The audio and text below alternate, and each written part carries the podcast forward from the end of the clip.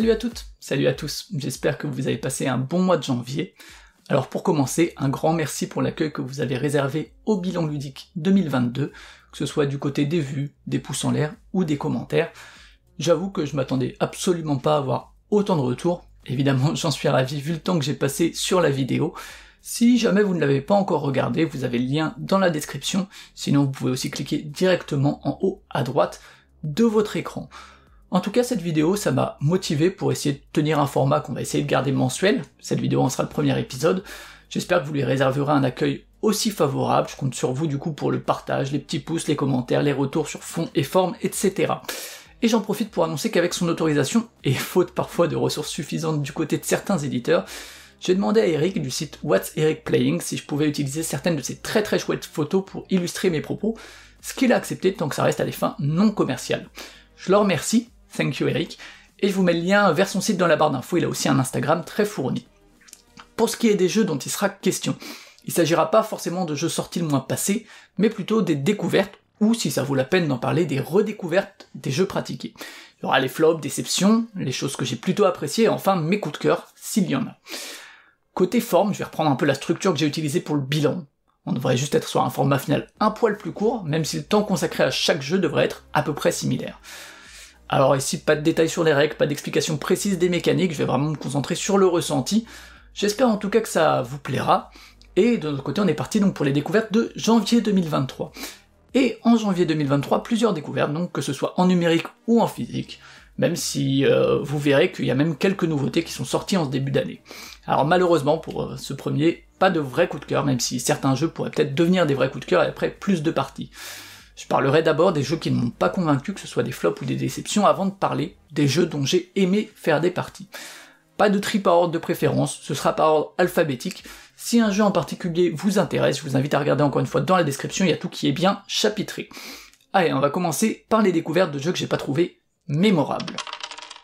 On va me dire, oui, oh, vous, êtes, vous êtes un con, vous allez jeter ça. Oui, je le jette, parce que ça, c'est honteux, ça. C'est pas de la charcuterie, ça, c'est de la merde.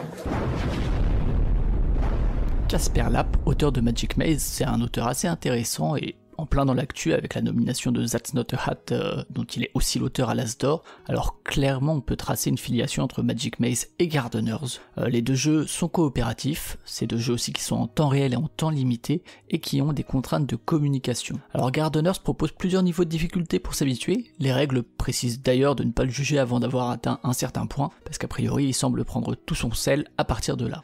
Alors soit, mais encore faut-il être motivé pour en arriver jusque-là, et donc que le jeu soit intéressant malgré tout lors de sa découverte. Personnellement, j'ai joué qu'au premier entraînement et le concept me paraît intéressant, euh, même si pas vraiment novateur dans les, dans les émotions qu'il procure. Hein. Dans les quatre contraintes que j'ai utilisées, il y, a, vraiment quelques soucis de compréhension de l'iconographie, euh, ça mériterait d'être un peu plus transparent, surtout si on doit identifier le, type de contrainte qu'elle représente le plus rapidement possible, euh, pour en tirer les déductions qui s'imposent pour le, le bien du jeu. Alors peut-être qu'on s'y habitue, euh, ou que des contraintes plus tardives sont un peu plus claires, mais ça reste un premier point qui me questionne.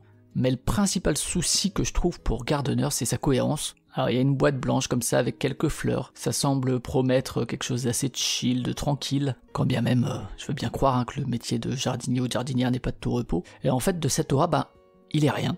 Euh, parce que comme dans Magic Maze, il y a la pression du sablier, du temps réel. Alors dans Magic Maze, qui est pour le coup plus cohérent vis-à-vis de cette thématique, il y avait ce pion qu'on tapait devant quelqu'un qui pouvait être assez agressif. Ben il y a aussi de ça dans Gardeners avec ces tuiles qu'on va retirer du jardin et qu'on va balancer devant une personne pour qu'elle comprenne euh, que non, ça correspond pas à la contrainte que nous on a. Alors au-delà des qualités ou des limites ludiques de Gardeners, euh, moi c'est vraiment cette incohérence qui a tendance à m'agacer, ce, ce fossé entre une promesse visuelle et un ressenti ludique qui est un peu à l'opposé. Gogoa, c'est un roll and write assez quelconque, un jeu solo qu'on peut jouer à plusieurs, c'est en grande interaction, vous avez déjà ressenti les émotions qui sont proposées par Gogoa des dizaines de fois, alors si c'est votre passion, ma foi vous pouvez y jouer, il est dispo sur euh, Board Game Arena en bêta je crois au moment où j'enregistre. Euh, alors on relie des destinations un peu à l'aventurier du rail, on tente de compléter des objectifs au mieux, il y a comme toujours des petits bonus qui apportent un peu de flexibilité au résultat des dés, mais bon, le tout, euh, il faut bien le dire, c'est très oubliable. Et euh, en fait, la principale chose à retenir de Gogoa, euh, c'est que le jeu a été développé par des locaux et que euh, dans sa version physique, les crayons qui sont avec le jeu sont en matériaux recyclés. Et chacun de ces crayons abrite, vous savez, là où il y a parfois une petite gomme, il y a un petit récipient avec quelques graines que vous pouvez planter. Alors c'est plutôt cool comme initiative, mais bon, quand c'est la seule chose à retenir d'un jeu, c'est quand même un peu triste. Celui-ci n'est pas à proprement parler une découverte de janvier, j'avais déjà eu l'occasion d'y jouer en solo en octobre ou novembre dernier sur euh, Tabletop Simulator, alors j'avais pas été emballé, et le passage au physique, euh, j'ai pu faire deux ou trois parties, cette fois à chaque fois à deux personnes, et ça a un peu confirmé cette impression en rajoutant d'autres points qui me chiffonnent en plus. Alors tout d'abord, il y a quand même quelque chose d'intéressant que j'aimerais pointer dans ce jeu qui est au titre un peu long. Le ressenti général, moi, il me rappelle un peu Explorers de Phil Walker Harding, euh, mais il y a l'idée des airs et de pouvoir repartir des villages créés précédemment qui est dans la guilde, qui est assez chouette et qui procure un peu du sentiment d'exploration qui est présent dans le titre anglais et qui a mystérieusement disparu lors de la localisation. Alors les cartes d'air qui, vont apporter des placements un peu spéciaux à chaque personne, ça amène aussi un poil d'asymétrie, un poil de personnalité. Euh, et c'est des cartes qui sont toutes assez puissantes. C'est vraiment une autre bonne idée du jeu, je trouve ça, ça apporte un peu d'identité à notre partie.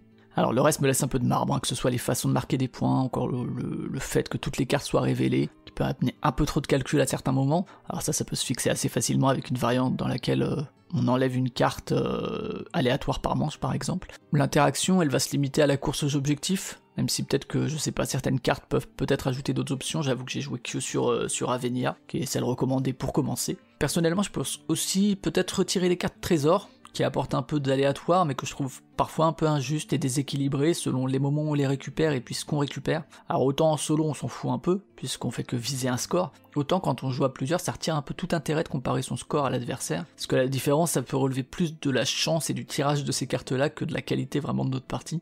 Et alors enfin, j'en parlais un peu au début, le, passage au physique, ça s'accompagne de quelques désagréments. Alors on peut, pour commencer, évidemment, questionner l'édition, euh, son prix, son matériel, qui sont des sensations assez proches d'Explorers, qui était lui un, un flip and write euh, beaucoup plus réduit en termes de format, euh, avec des fiches, des feutres qui auraient suffi sûrement aussi à la guilde. Par ailleurs, euh, les cubes sont un poil gros, je trouve, par rapport aux cases de la carte. Ça peut gêner en termes de lisibilité. Par exemple, pour vérifier si on a complété une région et qu'on peut mettre un village. Euh, et c'est aussi assez facile de les bouger lorsqu'on en ajoute. Sans même parler de, mettre des coups dans la table par inadvertance. Le, format feutré dessin, justement, ça évite ce, ce, genre de désagrément. Du coup, je reste un peu sur mes impressions mitigées lors de ma découverte en numérique avec euh, quand même en plus des petits soucis supplémentaires que je viens d'évoquer euh, du fait du physique. C'est clairement pas un jeu qui devrait rester dans ceux que je retiendrai de 2023 malgré les quelques bonnes idées. J'ai parlé de la game Button Shy, traduite par Matago dans mon bilan 2022, à la fois dans les mentions honorables et dans les déceptions. C'était des mentions honorables pour la démarche éditoriale et certains jeux, et dans les déceptions pour la banalité de la plupart des jeux de cette collection.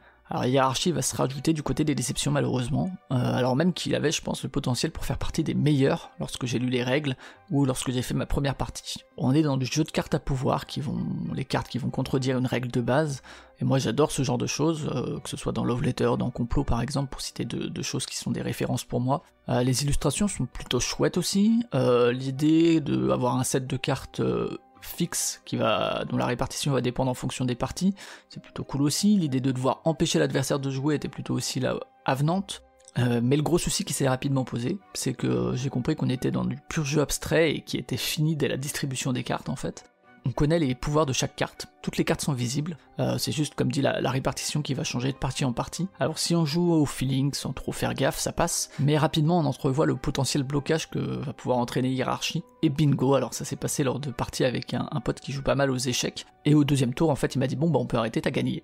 Et effectivement, c'était le cas, euh, il pouvait pas gagner si euh, je faisais les bons coups. Il avait vraiment aucune option pour renverser la vapeur, la distribution des cartes elle a fait en sorte qu'en fait la, partie était complètement déséquilibrée, et on a à vrai dire tous les deux passé un mauvais moment, certes court, mais qui montrait que ben, les craintes que je pressentais lors de la première partie se, révélaient à ce moment-là. Alors j'étais un peu frustré de ce potentiel gâché, et j'ai quand même trouvé une variante qui est pas très pratique, en termes de, matériel, mais qui permet de passer une partie que je trouve meilleure. Euh, en fait, il s'agit de virer deux cartes non révélées du paquet de départ, euh, puis de jouer euh, avec la main cachée, là où la règle nous demande de jouer à jeu ouvert, euh, puisque bah, de toute façon toutes les cartes sont présentes, donc jouer euh, de manière cachée euh, avec le jeu de base n'a aucun intérêt. Alors soit ça demande des protèges cartes opaques, soit de jouer sans regarder le dos des cartes de l'adversaire, donc c'est pas forcément le plus pratique. et clairement, je pense que ça s'écarte de l'esprit dans, lequel le jeu a, sans doute été créé, et ça le transforme un petit peu en love letter-like, mais en moins bien, même si ça permet de passer quelques bonnes parties.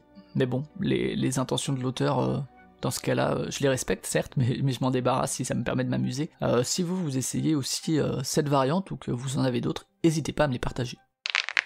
Je parlais de ce type de jeu dans mon bilan ludique de 2022, c'est des jeux qui laissent aucune trace, qui sont pas forcément ratés, mais dont on n'a pas grand chose à dire et dont malheureusement aucun élément ne retient l'attention. Je disais aussi que pour moi, bah, c'est presque en fait les pires parce qu'ils m'offrent que peu d'éléments de discours.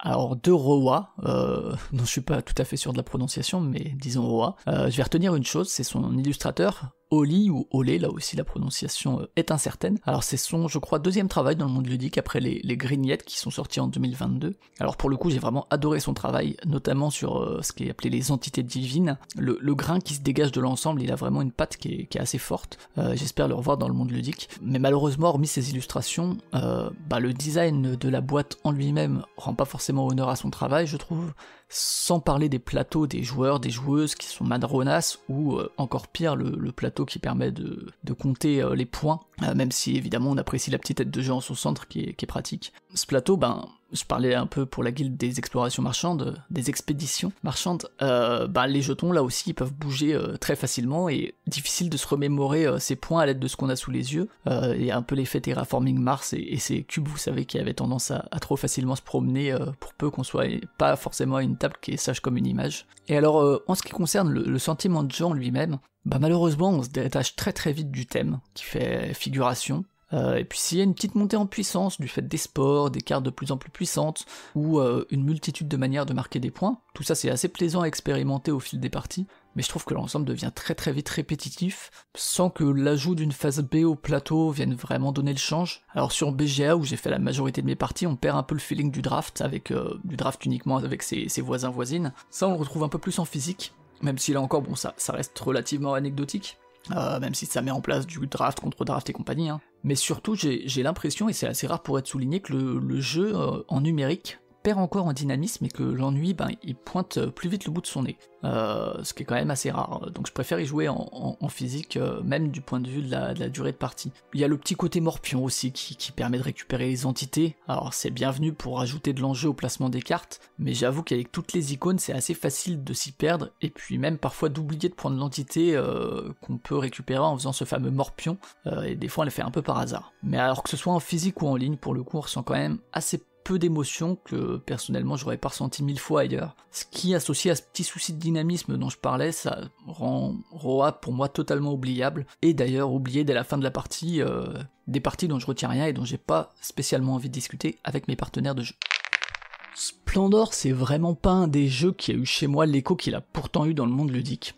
bah, il semble s'être installé euh, comme un classique contemporain. Alors je le trouve très froid, euh, certes efficace, euh, mais il est aussi un peu le symbole d'une édition qui va mettre le paquet sur le matériel pour en envoyer plein les yeux, d'une manière parfois un peu indécente et parfois également au détriment du plaisir de jeu. reste que j'y joue de temps à autre, surtout à deux, qui est une configuration dans laquelle il était tout à fait fonctionnel. Alors l'idée avec Splendor Duel, c'est pas d'en faire enfin une bonne version à comme ça pouvait par exemple être le cas pour euh, Seven Wonders, mais plutôt sans doute de proposer un peu autre chose, d'autres sentiments, et clairement c'est le cas. Et euh, cette version pour laquelle Bruno Catala a été appelé en renfort par euh, Marc-André, c'est une version qui a vraiment sa propre identité, et notamment l'identité Catala. Alors on y retrouve quand même du Splendor, euh, dans la création de moteurs, dans le matériel, dans la froideur mécanique. Euh, c'est pas non plus, comme on pourrait peut-être le croire, un Splendor plus léger. Euh, à mon sens, il est même bien moins accessible que, son aîné.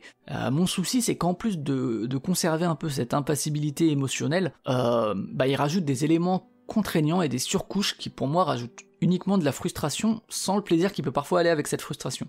la prise des jetons, par exemple, euh, elle a plus de règles, ça retire un peu le côté naturel qui permettait de se concentrer sur justement le moteur qu'on mettait en place et la manière dont on allait le construire. Euh, les trois conditions de victoire, ça rajoute des axes, c'est pas inintéressant, mais c'est autant d'éléments supplémentaires auxquels il faut faire attention. Du coup, on est dans un rythme que je beaucoup moins dynamique que Splendor de base, euh, et avec des éléments de choix qui rajoutent potentiellement d'analysis paralysis, en tout cas chez moi. Euh, et le seul élément qui m'a un peu apporté de plaisir en plus que Splendor, c'est euh, les pouvoirs de certaines cartes. Je trouve que c'est une bonne idée qui justement apporte un peu de variété et de dynamisme à l'ensemble. Du coup, c'était une découverte assez décevante, qui arrive à me donner moins envie de le sortir que son aîné que je portais déjà pas dans mon cœur. Satoshi Matsura, malgré son talent à l'illustration, semble un peu destiné à être attaché à des projets qui me déçoivent. Alors après Hidden Leaders, dont j'ai parlé dans mon bilan de 2022, c'est au tour de Vivarium d'avoir de très chouettes illustrations au service d'un jeu qui m'a pas mal ennuyé. Alors il m'a pas ennuyé au niveau d'Hidden Leaders, heureusement. On est plus, disons, dans un jeu oubliable, pas fondamentalement mauvais, mais eu pour me donner envie d'y revenir. On est vraiment là aussi, euh, comme beaucoup de jeux que j'ai cités déjà, dans quelque chose de déjà joué, des émotions déjà ressenties, des manières de marquer des points très classiques à base de contrats qui sont eux-mêmes pas très originaux et qui permettent de marquer des points à la fin de la partie, avec en plus des petits objectifs en cours de partie, et puis pour faire tout ça, on va collecter des cartes. L'originalité, bah elle pourrait venir de la manière dont on récupère ces cartes, avec des dominos en bakélite qui sont agréables au toucher, et qui sont agréables à tenir en main, mais qui se révèlent finalement assez vite superficiels. Euh, ils vont désigner une ligne et une colonne, euh, et alors mon adversaire comme moi, on a été assez peu bloqué à un quelconque moment de la partie pour prendre ce qu'on visait. On arrivait toujours à peu près à nos fins avec les dominos dont on pouvait disposer. Alors peut-être que, euh, surtout à deux, on aurait dû jouer avec plus de blocage, mais on a préféré privilégier son jeu à soi plutôt que de bloquer celui de l'adversaire. Et alors la conséquence c'est que, ben, il y a des petites gemmes en plus qui permettent d'augmenter ou diminuer une valeur euh, des dominos, hein, cette fameuse flexibilité. Bah du coup ces gemmes semblaient euh, totalement facultatives et du coup juste un moyen inintéressant en plus de marquer des points. Alors pour finir, un petit regret aussi du côté des règles, qui ne précisent pas ben, si les cartes qu'on récupère, on les prend face cachée ou face visible, alors que ça me paraît un élément de règle disons assez basique pour les jeux de ce genre, et on s'est posé la question dès notre premier tour. Alors bon, j'espère un jour réussir à trouver autant de plaisir à jouer à un jeu auquel participe euh, Satoshi Matsura que euh, j'ai de plaisir à regarder ses illustrations, mais malheureusement, c'est pas avec Vivarium que ce jour est arrivé. Allez, les déceptions, les trucs bof, les trucs nasses, c'est fini. Passons donc à des expériences ludiques un peu plus positives.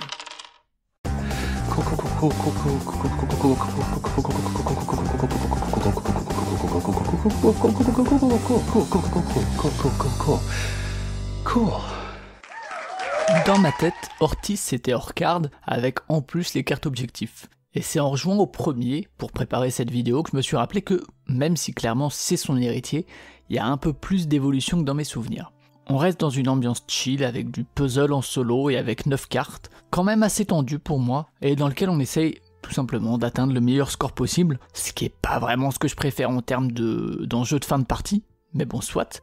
Alors comme dans Orcard, il s'agit de faire fructifier ces arbres euh, pour placer des dés de plus haute valeur en plaçant au mieux des couleurs sur les mêmes couleurs. Alors on rajoute à ça la brouette et l'écureuil qui fonctionnent un peu différemment des fruits pourris d'Orcard et qu'il faut savoir utiliser à bon escient. Alors la progression des dés est aussi un peu différente de son grand frère, mais surtout, surtout Ortiz se place un peu dans la veine de, de Megalopolis, le petit jeu solo ou coop de Button Shy, avec un mode recette dans lequel on va utiliser le verso des cartes qui sont des petits objectifs pour marquer des points supplémentaires. Alors la contrepartie de ça, des points supplémentaires, c'est que ben, ces objectifs imposent un score palier qui va euh, dépendre euh, de ce qu'ils rapportent évidemment. Et du coup, pour gagner la partie, il va falloir atteindre ce score, ce que j'ai tendance à préférer au scoring de base. Comme pour Gardeners, la sensation un peu tranquillou du verger pour être un poil mise à mal par le côté assez brain du placement des cartes, mais finalement c'était pas mon ressenti, sans doute du fait de l'absence de temps réel qui lui est présent dans Gardeners, et en vrai, bah, je passe 10 minutes assez tranquille, souvent avec des scores assez minables, on va le dire, mais si le plaisir est là, ma foi, je m'en fous un petit peu, et de toute façon, c'est assez cool qu'un jeu solo de ce type propose quand même un peu de challenge. Un peu comme les jeux solo de chez Button Shy, Ortiz, c'est un moment très agréable qui tient en 9 cartes, allez, euh, peut-être 11 cartes avec le mode avancé et le mode recette, euh, et ça devrait vous parler si vous aimez les sensations de puzzle à résoudre en manipulant vos cartes pour les placer au mieux. Avec l'annonce de la fermeture de Pearl Games par Asmodee dont je parlais dans un hebdo J2S, Lofoten et Time of Empire seront, sauf surprise, les ultimes sorties de cet éditeur qui a marqué de son empreinte quand même les années 2010 avec des sorties bah, comme 3, comme Jingo Police ou comme encore L'Auberge Sanglante. Alors j'ai pas encore essayé Time of Empires, qui a ce temps réel qui me rend assez curieux, mais en janvier j'ai pu essayer Lofoten qui... Euh, est à la fois le premier jeu à deux tant de Pearl Games que de Sébastien Dujardin, qui est l'auteur qui a fondé euh, cette maison d'édition. J'avoue que Lofoten, j'y allais un peu reculon, Intéressé comme toujours par les jeux de Pearl Games, notamment aussi du fait qu'il y ait Weberson Santiago aux illustrations, mais cette histoire de, alors vous allez tourner ou bien vous allez vous déplacer à gauche ou à droite, donc euh, la rotation ou la translation, ça me faisait un peu peur en termes à la fois de latéralisation, et aussi j'avais l'impression que j'allais me retrouver face à une espèce de jeu abstrait et calculatoire où il faudrait que je programme un peu les rotations, les déplacements à moyen ou à long terme. Alors finalement, sans que le jeu soit une révolution, sans que ça procure des émotions folles, il se retrouve à proposer une fenêtre de choix qui me correspond très bien. Alors on est dans de la collecte de ressources, plutôt opportuniste, dans lequel on va faire avec juste trois cartes qui chacune ont leur rôle pour euh, récupérer les marchandises au mieux et les ramener vers notre port. Bon, le petit scoring de majorité finale est un peu bateau, il est pas follement excitant, disons que je retiendrai plus le chemin que sa destination. Et Lofoten propose en plus quelques modules supplémentaires pour varier les plaisirs, alors j'ai pas encore pu essayer, mais c'est une invitation pour peut-être donner de l'intérêt au, pourquoi on collecte et pourquoi on livre ses ressources. Ça faisait quelque temps que Passing Through Petra, euh, c'était dans la liste des jeux que je voulais essayer, et j'ai enfin pu le faire sur Tabletop euh, Simulator lors d'une partie à deux. On est dans du jeu de course, et de tempo. On va essayer de profiter au mieux de multiplicateurs qu'on va mettre en place petit à petit, avec euh, un petit effet crescendo du fait de bonus qu'on parvient à récupérer petit à petit pour faire des coups qui permettent d'avancer encore plus sur les différentes pistes. Euh, le système de choix d'action est assez simple, mais euh, super élégant. Ça force à varier les actions, même quand on voudrait faire une même action à répétition, on peut pas. Et il y a aussi ces cartes d'objectifs qui vont permettre de voir les pistes comme des moyens et pas forcément comme des lieux où il faut à tout prix être devant les autres. Donc euh, l'idée de la course c'est qu'il faut se débarrasser de ces 9 cubes avant les autres, et je pense qu'il est totalement possible de gagner en les plaçant plutôt sur ces cartes que sur les pistes, qui sont un peu euh, l'endroit privilégié. Alors je sais pas si jouer à plus que 2 a un grand intérêt, l'interaction outre l'aspect course et la prise de quelques-uns des marchands, bah L'interaction reste assez limitée, mais en tout cas c'est une de mes découvertes préférées du mois, ça m'a donné envie de découvrir d'autres choses de cet auteur et euh, de revenir euh, dès que possible à euh, Passing Through Petra, que ce soit en numérique ou peut-être en physique.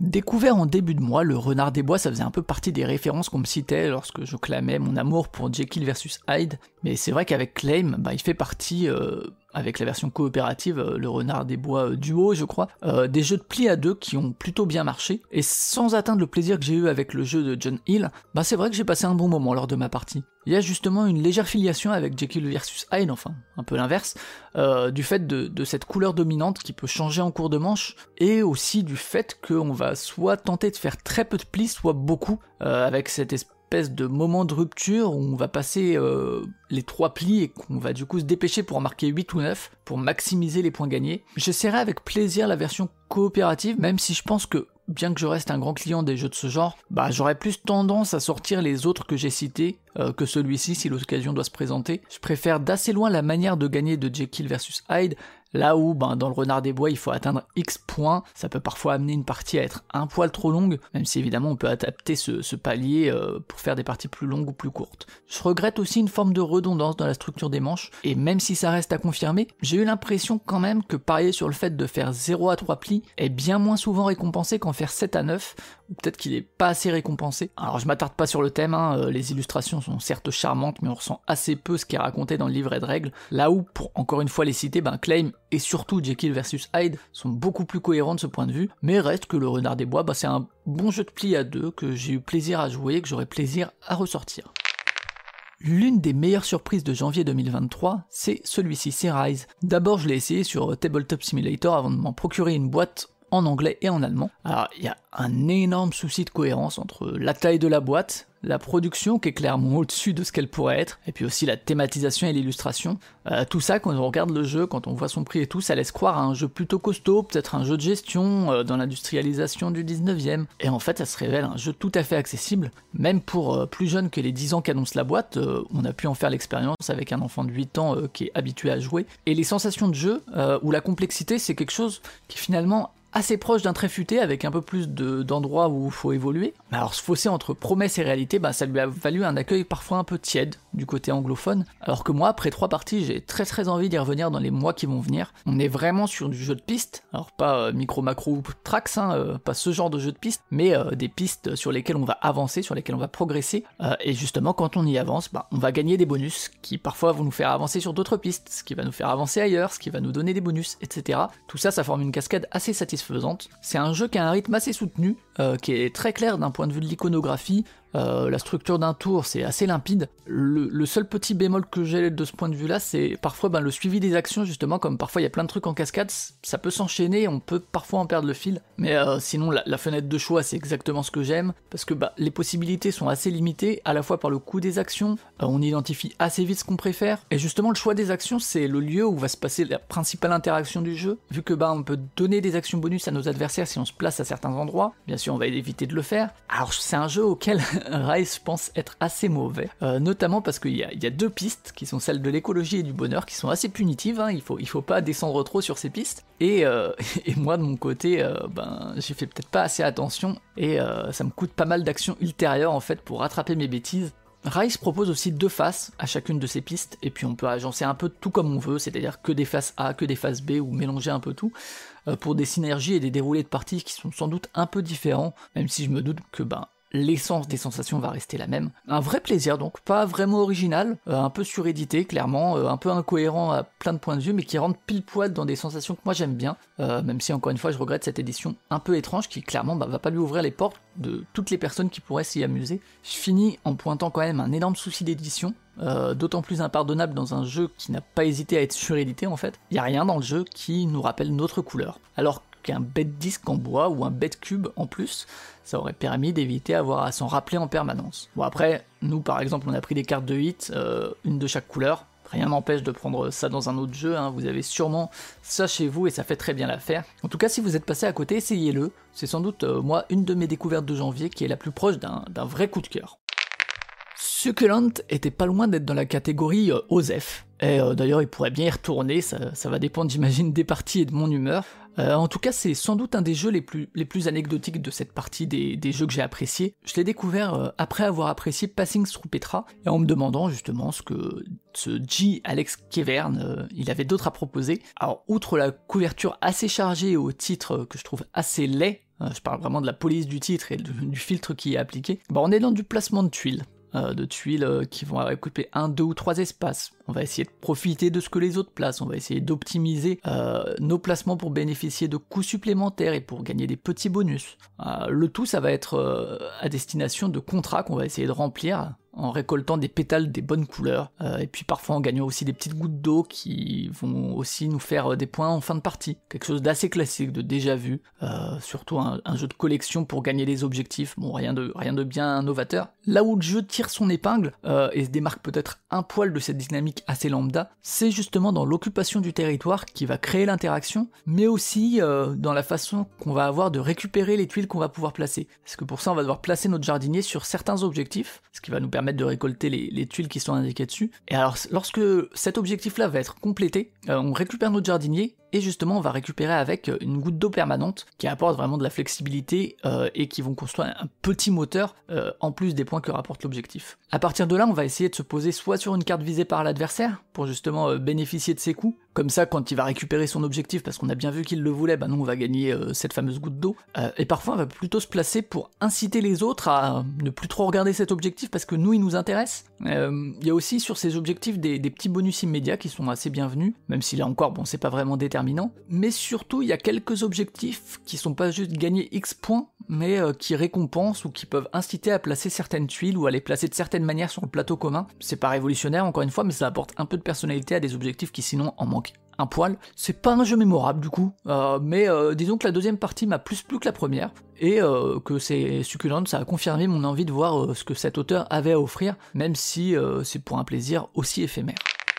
Entre l'an dernier et ce début d'année, les petits jeux à deux qui se jouent rapidement fleurissent. L'an dernier, c'était Bestiole en guerre qui m'avait plus que convaincu. Euh, il y a aussi eu Marvel Snap du côté des jeux vidéo. Et en 2023, je garde un œil sur euh, Mindbug que j'aimerais bien essayer plus confidentiel et qui est sorti chez Rune Edition, il euh, y a Tomorrow qui se place un peu dans cette vibe avec un paquet de 20 cartes qui a sorti de quelques jetons. Côté édition, on aurait d'ailleurs pu se contenter euh, d'une boîte plus petite de la taille par exemple d'un Games ou d'un Sea Salt Paper ou d'un Ortis. Euh, celle de Tomorrow, elle est, alors elle pas très grande, hein, on n'est pas sur du Rise ou sur la guilde des expéditions marchandes, mais elle est quand même déjà pleine de vide, beaucoup trop de vide par rapport à ce qu'il y a dedans. On est dans du jeu de cartes asymétrique avec chacun ou chacune 10 cartes dans sa pioche et des objectifs et sentiments de jeu assez différents. Euh, le thème de l'opposition entre des rebelles et le gouvernement est assez bien retranscrit par euh, une illustration de boîte plutôt cool, au moins dans sa composition, même si moi je suis pas forcément fan de, la façon dont, c'est représenté, euh, mais la composition est vraiment cool. De mon côté, j'ai joué les, deux rôles. C'est un jeu dont j'ai rapidement enchaîné plusieurs parties face à des adversaires différents. la rébellion me paraît un peu plus simple à aborder en termes de mécanique et de ressenti de jeu, mais j'avoue que de jouer le gouvernement avec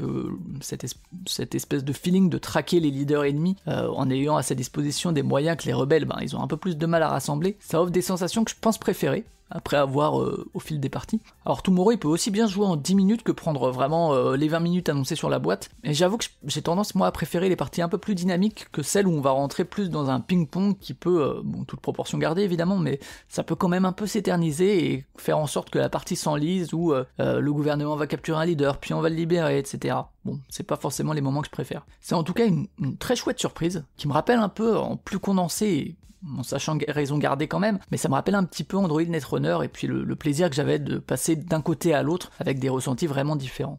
Après presque 10 parties, je me pose quand même une question principale, c'est la question du plaisir à long terme. Euh, j'ai déjà ressenti un peu de redondance dans les situations. Le jeu, notamment dans ses règles, semble promettre des cartes futures qui viendraient apporter un peu de renouveau et remplir cette boîte qui est encore une fois un peu trop vide. Alors je peux que le souhaiter, parce que la pioche des 10 cartes, euh, ça évite, euh, comme dans Marvel Snap, une construction de deck qui est un peu trop chronophage, qui moi m'a éloigné des, jeux de cartes à collectionner. Là c'est quand même un deck building qui est assez, assez limité, assez concentré et qu'on peut vite expérimenter. Donc j'espère qu'ils vont en tout cas garder ce, deck très réduit. En tout cas Tomorrow vraiment à essayer si vous aimez le genre. Voilà donc pour le mois de janvier, un peu en demi-teinte, vous l'avez vu du côté des découvertes. J'espère que la vidéo vous a plu, je vous attends maintenant dans les commentaires pour parler de vos découvertes à vous du mois de janvier, que ce soit des sorties de janvier ou non, ou pour donner vos avis sur les jeux dont j'ai parlé, alors que ce soit parce que vous soyez d'accord avec moi, ou pour donner une opinion divergente. J'espère en tout cas vous retrouver début mars pour les découvertes de février 2023. En attendant, bonne partie, prenez soin de vous, ciao